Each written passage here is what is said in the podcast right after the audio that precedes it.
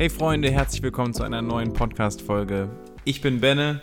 Ich bin Milan. Und wir haben heute wieder unseren Special Guest dabei. Tobias ist wieder am Start. Ich hoffe, ihr habt euch die andere Podcast-Folge angehört. Äh, wir haben über seine Karriere gesprochen, wir haben über den Golfplatz gesprochen, über das Greenkeeper-Dasein und die Aufgaben, die da so einhergehen. Schön, dass du noch geblieben bist. Herzlich willkommen, Tobias. Ja, hallo.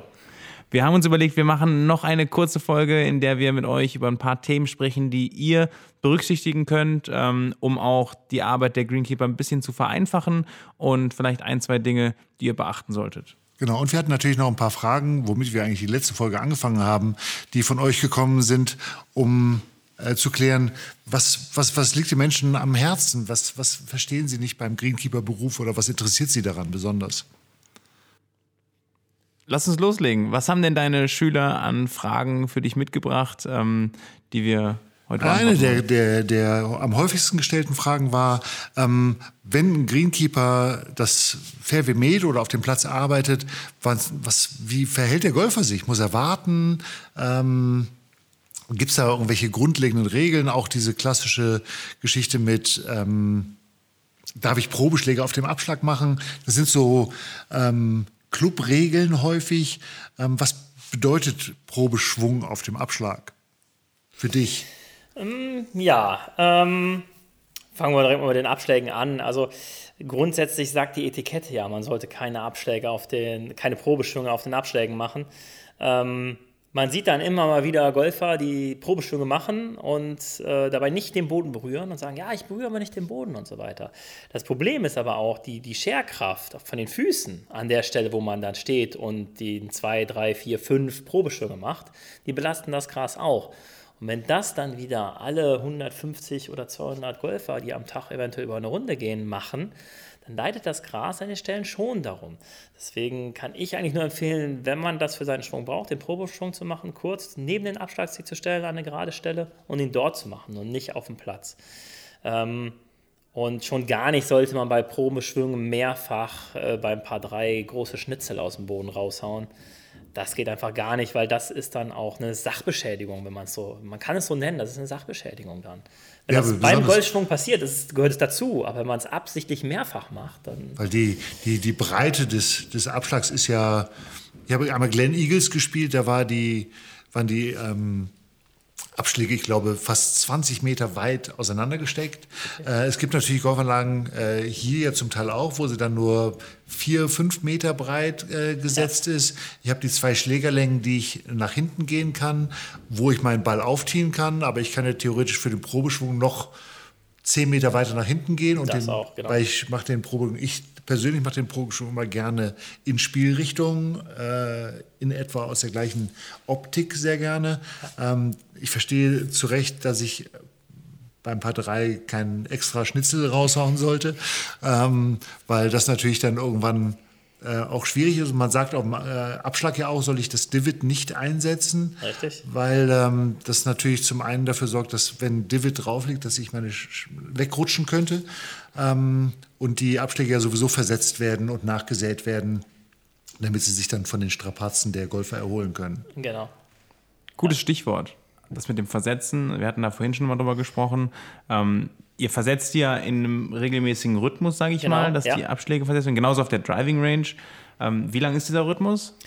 Also auf den, ähm, auf den Abschlägen auf dem Golfplatz ist es so, dass die halt bei jedem Mähen versetzt werden. Immer wenn wir mähen, werden die Kugeln, weil wir sie sowieso in der Hand haben, versetzt. Manchmal nur von rechts nach links, ne, dass sie auf derselben Höhe bleiben, dann aber dann, ähm, gegebenenfalls auch nach vorne oder nach hinten. Ähm, auf der Range gehen die eigentlich immer nur nach hinten, damit man über den vorderen Teil nicht mehr drüber läuft, weil der dann einmal in der Woche nachgesät wird. Also da werden die auf der Range bei uns, werden sie zweimal in der Woche versetzt, dann auch gemäht, die Range. Und einmal in der Woche wird dann nachgesät und immer der vordere Bereich, damit dann nach ungefähr roundabout einem Monat, wenn die Balken ganz hinten angekommen sind, vorne schon wieder alles nachgewachsen ist. Also ein Monat hat das Gras dann äh, Regenerationszeit. Genau, um auch wieder dicht zu werden. Natürlich keimt er teilweise im Sommer, wenn es schön warm und nass ist. Nass ist es dort auf der Range, weil der Beregnung auch ist. Ähm, teilweise nach einer Woche schon. Äh, aber das sind dann Pinne, die hochstehen, kleine Pinne. Das ist noch kein, kein richtiger geschlossener Rasen. Das, das dauert so drei bis vier Wochen. Ja. Ich glaube, deswegen ist es auch wichtig, dass äh, ihr da draußen das auch berücksichtigt und auch das ernst nehmt und nicht einfach dann, wenn der Ball mal da liegt, von vorne nochmal, wenn er, ich sag mal, wenn einer liegt, der zwei Meter da liegt, wo, wo, der, wo die vorher waren, die Abschläge, dass ihr dann da keinen Abschlag macht, weil da machst du einfach auch den Rasen kaputt. Ja. Da gibt es auch immer äh, verschiedene Theorien. Was ich so im, in Social Media häufig sehe, ist, wie man dann, wenn ich jetzt ein guter Golfer bin und viel und übe ähm, und Divots schlage, wie gibt es ja diese Theorien, man, man schlägt ganze Quadratmeter weg oder man versucht Linien ähm, wegzuschlagen ja. ähm, oder kreuz und quer. Da sieht man ja alle möglichen Varianten. Was ist denn die sinnvolle Variante? Wenn ich mit Divid in der Lage bin zu üben?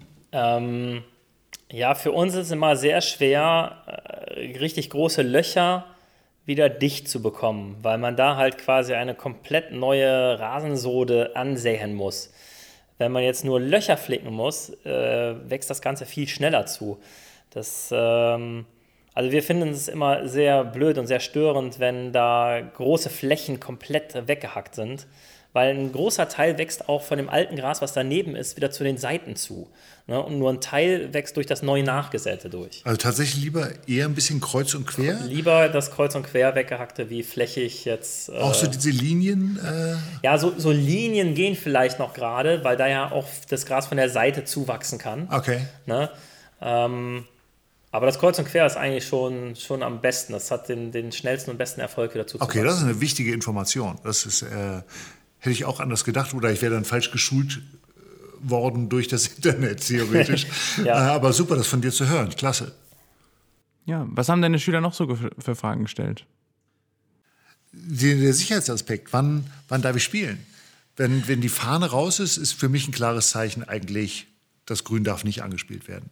Die Sache ist ja auch, wo will man denn hinspielen, wenn man die Fahne nicht hat? Ne? Also ich habe ja, gesehen, wo der, hab ja gesehen, wo der Greenkeeper sie rausgezogen Ach hat. Ach so, okay, gut.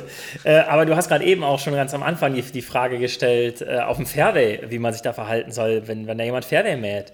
Ähm, grundsätzlich sind wir Greenkeeper immer darauf aus, äh, dass wir die Golfer so wenig stören wollen wie möglich. Allerdings müssen wir natürlich auch unseren Job irgendwie in einer bestimmten, teilweise auch vorgegebenen Zeit hinbekommen.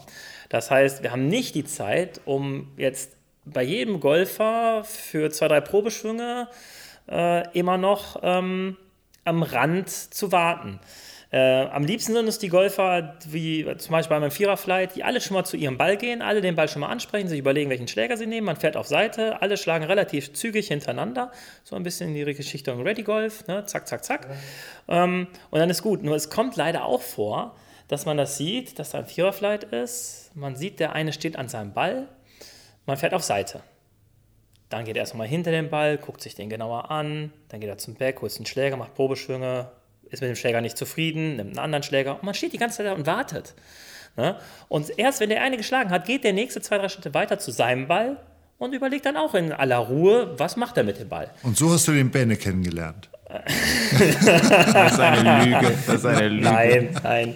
ähm, das ist halt immer, das ist für uns dann auch sehr schwierig, äh, weil man dann innerlich die ganze Zeit so, scheiße, ich muss weitermachen, da hinten kommt schon der nächste Flight, ich muss hier noch die Bahn machen und eventuell, ich muss in einer Stunde noch vorm Turnier noch die Bunker machen, ich habe keine Zeit dafür. Ähm, es ist schwierig. Es ist schwierig. Grundsätzlich ist es alles ein Geben und Nehmen. Also ich plädiere nicht darauf, ich habe Vorfahrt, ich arbeite hier oder der Golf hat Vorfahrt, der hat dafür Geld bezahlt, sondern es ist mehr oder weniger immer ein Geben und Nehmen, dass man gegenseitig Rücksicht aufeinander nimmt. Und genauso auch auf dem Grüns mit den Fahnen. Wenn wir am Arbeiten sind und die Fahne rausnehmen, dann kann man davon ausgehen, dass die Arbeit etwas länger dauert und dann ist es überhaupt kein Problem, sein Spiel abzubrechen. Wir würden das nie in einem Turnier machen, weil dann sind wir nicht mehr vor euch auf, dem, auf den Grüns am Arbeiten. Ähm, aber im privaten Spiel ist es ja kein Problem, dieses Loch dann ausfallen zu lassen und zum nächsten zu gehen. Ja, oder halt entsprechend zu warten und sagen, komm, mach mal, äh, mach mal eben fertig. Oder zu warten, oder wenn man sieht, dass wir am Mähen sind. Das Mähen weiß man ja mittlerweile, äh, dass, dass das nicht so lange dauert. Dann ist man vielleicht zwei, drei Minuten noch, bis das Grün fertig ist. Aber dann hat man auch ein ja. super schön gepflegtes, neues, ja. gemähtes Grün man, vor man, sich. Man hat natürlich dann ab und zu so Situationen äh, mit Greenkeeper, das habe ich selber schon erlebt, dass man so ein Loch spielt und denkt, ah, wunderbar. Ähm, Jetzt sind die Greenkeeper weg, spielt das nächste Loch, zack, ist er schon wieder da. Und er begleitet mich dann so acht, neun Löcher und dann wäre ich natürlich äh, Radadol. Das ist mir hier noch nie passiert, weil ja meistens azyklisch äh, Ja. äh, gemäht wird. Aber wenn man zyklisch mäht, also quasi an Loch 1 anfängt, dann habe ich halt eventuell das Pech, dass ich so einen äh, Greenkeeper den ganzen Tag vor der Nase habe. Also ich habe nichts gegen Greenkeeper, aber wenn dadurch Nein, mein, mein Spiel gestört Klar. wird, bin ich natürlich auch leicht genervt irgendwann. Ja, das ist, also viele sagen uns immer, warum, warum fangt ihr nicht immer bei, bei, egal was für eine Arbeit ihr macht, bei der 18 an und hört bei der 1 auf? Dann stört ihr jeden nur einmal. Ähm, ja, das mag für den Golfer die einfachste Lösung sein. Das würde aber heißen, dass wir äh, bei jeder Arbeit einmal quer über den ganzen Platz fahren müssen. Weil wir müssen ja dann ja jede Bahn einzeln abfahren, weil wir von der 18 Verstanden, zu ja. 17 zu 16 müssen. Das heißt, du hast ab und zu eine. Situation, wo du Löcher grünst hast, die nebeneinander liegen, die dann Genau. nacheinander gemäht werden müssen. Richtig. Und wodurch ein Zeitversatz entstehen kann. Richtig, und deswegen haben wir äh, hier eigentlich eine feste Route, die über den Platz führt, womit wir die meisten Arbeiten erledigen. Die dann auf ein paar Löcher natürlich dazu führt, dass wir drei, vier Bahnen hintereinander mit den Golfern mitschwimmen. Äh, Es ist aber teilweise gar nicht anders möglich, weil wir immer im Hinterkopf haben, dass die Eins als erstes fertig sein muss, weil da das Turnier anfängt. Bei Arbeiten, die wir früh morgens machen, ist das vielleicht gar nicht so wichtig, weil die Turniere ja erst später kommen. Wobei am Wochenende ja schon, wenn die Turniere um 8, 9 Uhr anfangen. Ähm, aber gerade auch so Arbeiten, äh, das Bunkerrechen oder das Fahren versetzen, wenn es noch vor dem Turnier gemacht wird mittags, da laufen wir mehr oder weniger in den ersten Löchern mit den Flights mit und da kann das vorkommen. Wir versuchen dann immer noch zu den Nachbarn, Grüns und so weiter ein bisschen hin und her zu switchen, dass wir jetzt nicht jeden Flight mehrfach stören. Also ich versuche meinen Leuten auch immer zu sagen, prägt euch die Leute den Flight ein. Einmal stören ist okay und zweite Mal stören besser nicht. Kann vorkommen, aber auf gar keinen Fall ein drittes Mal nochmal stören. Wobei das Stören jetzt auch eine Definitionssache ist. Wenn man jetzt immer noch da hinten den Greenkeeper arbeiten sieht, äh, finden das manche immer noch als Störung, auch wenn man ihn vielleicht gar nicht mehr beeinflusst, weil man auf dem Nachbarloch ist. Ähm, Ich glaube, das, ist, was der Golfer allgemein hat, das ist dieses äh, nicht durchspielen wollen. Immer wenn ich durchspiele, mache ich schlechte Schläge. Diese Automatismen, die dann auch im Kopf irgendwie so freigeschaltet sind. Ich glaube, es ist einfach, wenn man dann es ausprobiert. Ein freundlicher Gruß hilft immer, sowohl vom Greenkeeper als auch vom Golfer. Ähm, das freundliche Miteinander. Wir könnten ohne die Greenkeeper nicht vernünftig Golf spielen und ohne uns hätten die Greenkeeper keinen Job. Insofern Genau. ähm, ist das, äh, wir können nicht ohne einander und wir, wir kommen mit Sicherheit in Zukunft gut miteinander klar. Ähm, und dabei dürfen wir nicht vergessen, äh, die Greenkeeper sind auch Menschen. Also ähm, nur weil sie dann zum Teil in einem Meer sitzen, der ein, ein, ein Gehäuse drumherum hat, ähm, sind sie nicht zwingend geschützt. Das ist auch Glas, das kann, äh, es gibt wahrscheinlich etwas Schutzglas vielleicht, aber es ist kein, es ist nicht äh, das Papamobil, also es ist nicht äh, schusssicher. Und es gibt natürlich auch mehr, die, die keinen Aufsatz haben. Also Aufsatz Ja. schon, aber da wo da einer drauf sitzt, der nicht geschützt ist. Und äh, ich glaube, das ist extrem unangenehm, wenn man so einen Greenkeeper vom Meer schießt. Ähm, wer denn- wie ist das denn versicherungstechnisch? Das ist doch, der Golfer ist doch schuld, weil er wissentlich das Risiko eingegangen ist. auf jeden Fall. Dafür muss dann die Okay. Haftpflichtversicherung des, des Golfers zahlen, wenn er was kaputt schießt. Ja. Okay, das geht immer das Gerücht, dass der irgendwie Deutsche Golfverband da versichert wäre, aber ich glaube, der zahlt erst in zweiter, dritter Instanz. Äh, zuerst ist die, die Haftpflichtversicherung dran und dann ist der, die wird dann gucken, war das äh, vorsätzlich oder ähm, leichtfertig. ja. Ich kenne mich jetzt mit den rechtlichen Formulierungen nicht komplett aus, aber ähm, da sollte man schon vorsichtig sein. Also da ist man äh, ist schon schwer unangenehm. Ja, gerade auch, wenn, äh, wenn man jetzt wartet an einem Grün äh, und den Greenkeeper spielen lässt, aber Probeschwünge macht. Ähm, wir kriegen im Augenwinkel mit, wenn da jemand was macht. Und sobald jemand Probeschwünge macht, wissen wir nicht, schlägt er vielleicht gerade seinen Ball, muss ich schon mal in Achtungsstellung gehen, weil ein Ball könnte angeflogen kommen.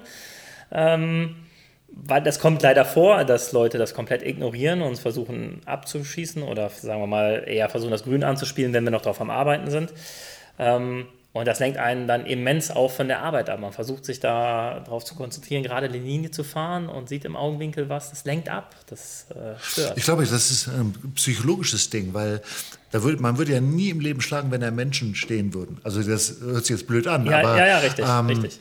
Sehen wir aber, auch aber häufig. dann ja. steht da eine Kindergartenklasse, dann würde ich ja nicht sagen, jetzt schlägst du mal, weil da kommt jetzt bestimmt kein Slice.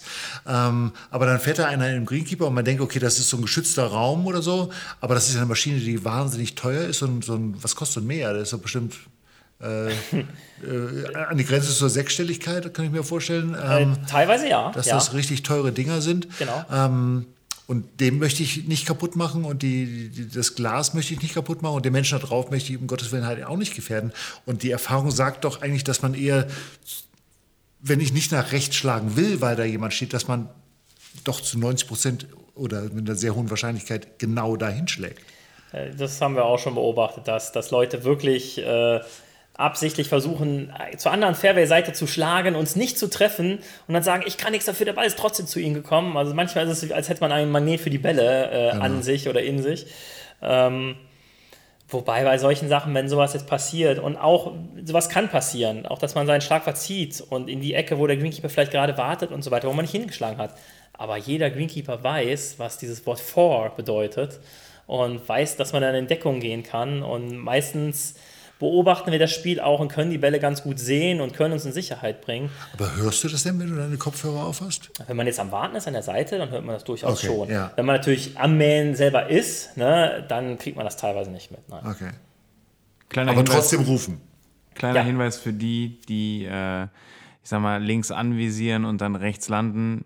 Der Milan gibt extrem gutes Training und da solltet ihr mal den Kontakt suchen. Das auf jeden Fall. Das sowieso. Nice. Wir hatten noch von äh, Claudia äh, ein, zwei Fragen zu dem Thema. Da muss ich das ganz kurz nochmal raussuchen. Da ist es. Ähm, ihr fragt, wie haltet ihr den Golfplatz grün, wenn es länger nicht oder kaum geregnet hat? Das ist ja ein Thema, was gerade jetzt zu der Jahreszeit, also ich meine, seit einer Woche regnet es wie, wie verrückt und es ist echt extrem erstaunlich, wie schnell sich das Gras äh, wieder erholt hat und grün geworden ist. Da habe ich nie mit gerechnet. Ich habe vor zwei Wochen hier noch gestanden und gedacht, ob das, wenn das einmal drauf regnet, das schwimmt alles weg. Das, die Verwurzelung ist quasi äh, fast weg und es war äh, braun. Ja. Ähm, wie, wie wird das gehandhabt? Was macht Sinn? Ja, also grundsätzlich, wie, wie haltet ihr das grün? Also bei uns ja auf den Fairways und Semiraffs gar nicht. Ne? Wir haben keine Fairway-Bewässerung, keine Semiraff-Bewässerung. Ähm, da sind wir halt auf den natürlichen Niederschlag angewiesen und wenn der nicht kommt, wird alles braun. Was natürlich auch Vorteile hat für die Leute, die vielleicht nicht ganz so weit schlagen, weil der Ball rollt irrsinnig weit. Das heißt, hier wird dann äh, bewässert die Abschläge und die Grüns. Genau, wir haben bei uns die Abschläge und die Grüns bewässert. Ähm, das liegt aber jetzt auch daran, dass die Abschläge und Grüns Sandaufbauten haben. Und wenn die vertrocknen, ähm, dann geht das Gras da wirklich kaputt da drauf. Das Okay. kommt nicht wieder, wenn es dann regnet, sondern es ist kaputt. Dann müsste das dann neu einsehen. Äh, auf den Fairways und Semiraft funktioniert das bei uns wirklich so gut und auch so schnell, dass es wieder grün wird, weil es halt eine über Jahre gewachsene Grasnarbe ist, die das halt immer so gewöhnt war, dass sie im Sommer mal trocken wird und ausfällt und danach wiederkommt.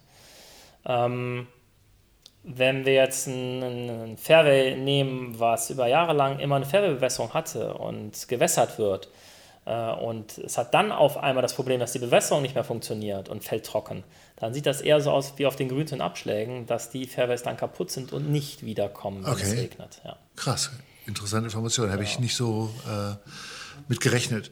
Ähm, was hältst du dann von, von Bewässerung? Also gerade zu den heutigen Zeiten, wenn es dann irgendwie, Ja. wir haben irgendwie, ich finde es mal, man fährt zur Arbeit oder ich fahre hier hin zur Arbeit oder auf dem Golfplatz und dann sehe ich die Felder rechts und links, die irgendwie total vertrocknet sind zum Teil und wo die Landwirtschaft sich sehr, sehr schwer tut, irgendwie Ja. überhaupt zu überleben. Und wir fahren zum Teil dann auf so, na, wir haben ja den, den Golfplatz angepasst zu unserer Umgebung.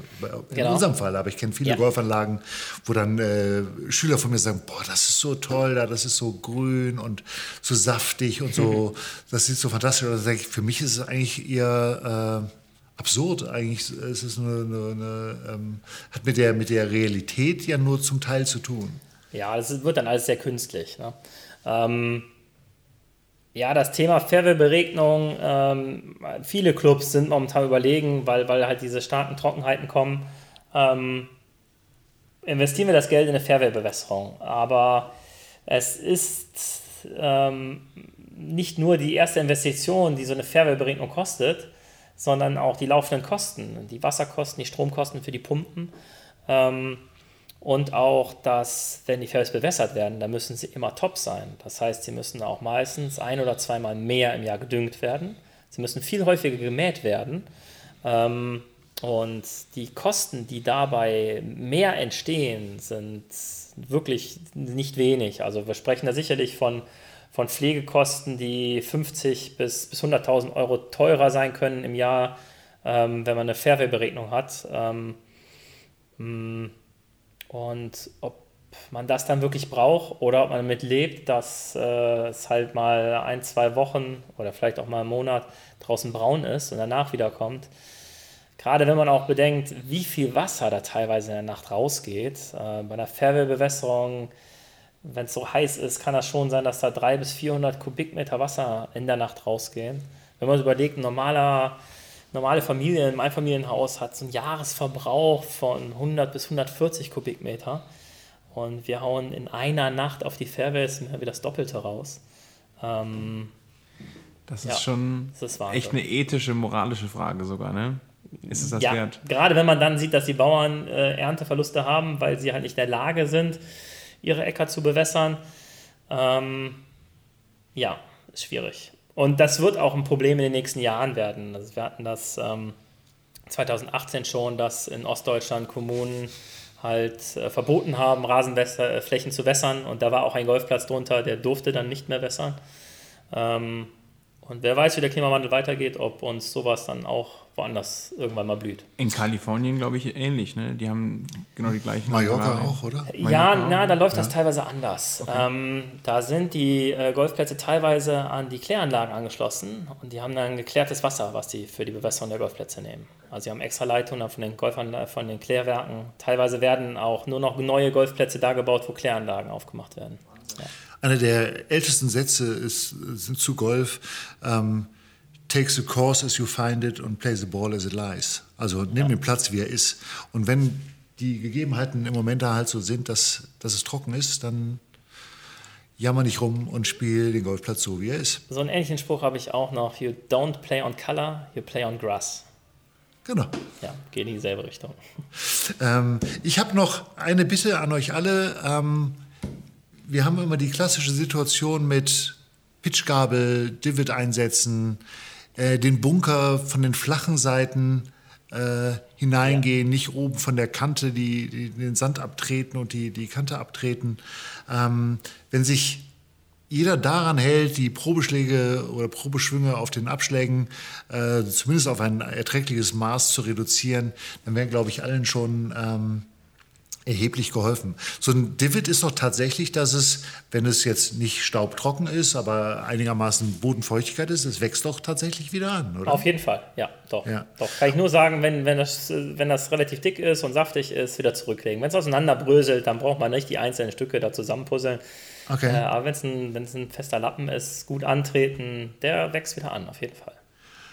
Die ähm, Pitchmarken, wie gibt es da noch einen besonderen Trick, wie man die vernünftig ausbessert? Weil da sehe ich auch immer abs absurde ähm, Tendenzen, wie, ja, also, wie Menschen Pitchkabel genau. also grundsätzlich, wenn sie die Pitchkabel in der Hosentasche haben tatsächlich. Das, das wäre eine Grundvoraussetzung, die das schön wäre. Ähm, grundsätzlich kann man nur sagen, nicht von unten hochdrücken, weil das Gras, was da gerade durch den Einschlag vom Ball zerquetscht worden ist, kriegt meistens einen drüber, einen weg, sondern man sagt von den Seiten reinschieben. Das heißt, ich stecke die Pitchkabel rechts, links vorne, hinten genau. rein und drücke den oberen Teil der Pitchgabel zur Mitte hin. Also ja, zum, genau. Zur Pitchmarke hin. Dass man Gras von den Rändern ein bisschen in die Man Mitte sieht häufig, dass die dann so ansetzen und wie so einen Löffel so hochheben. Genau, und das, das ist nicht. schlecht, weil man dann das, die, die Wurzel rausreißt. Man, man reißt ein bisschen an den Wurzeln, das ist jetzt weniger das Problem, aber man hebt halt das Gras, was gerade den Einschlag abbekommen hat, hebt man halt einfach nur hoch. Und das Gras, das kann, kommt immer ein bisschen darauf an, wie stark der Einschlag jetzt war äh, kaputt gehen, weil es, weil es diese Belastung da nicht ausgehalten hat. Und deswegen sagt man halt, das Gras von der Seite in die Mitte reinschieben und dann wächst das ruckzuck wieder Okay, einmal mit dem Fuß oder mit dem Putter rüber, äh, da hat man es eigentlich auch vernünftig eingeebnet. Genau. Und wenn man seine eigene Pitch-Marke nicht findet, dann gerne die zwei, drei anderen, die da in der Nähe sind. Genau, das ist immer der häufigste Satz. Ja, ne? genau. Ich habe meine Pitch-Marke überhaupt nicht. Also dann brauche ich die auch nicht wegmachen. Äh, nee, klar. Also wenn man, in der Regel, wenn man sieht, dass der Ball auf dem Grün liegt, oder hinter dem Grün liegt und er geflogen ist, dann ist die Wahrscheinlichkeit extrem groß, dass er eine Pitchmarke hinterlassen hat. Und äh, wir haben früher als Jugendliche gelernt, eine Pitchmarke machen, zwei wegmachen, dann äh, geht es dem Golfplatz gut. Sehr gut. Und äh, das gebe ich mal so weiter an euch. Ähm, also eine machen, zwei wegmachen und äh, der Tobi ist ein glücklicher Greenkeeper. Genau. Prima. Ich glaube, da ziehen wir einen Schlussstrich drunter. Das ist doch was Gutes, was man so mitnehmen sollte. Schreibt es hinter die Ohren. Ähm, Tobi, an dich nochmal vielen, vielen Dank, dass du dir die Zeit genommen hast. Auch noch für eine zweite Folge. Wenn ihr die erste noch nicht gehört habt, schaltet da auf jeden Fall auch ein. Und ich denke, wir begrüßen euch in der nächsten Folge. Macht's gut. Bis dahin. Dankeschön. Tschüss. Danke, Tobi.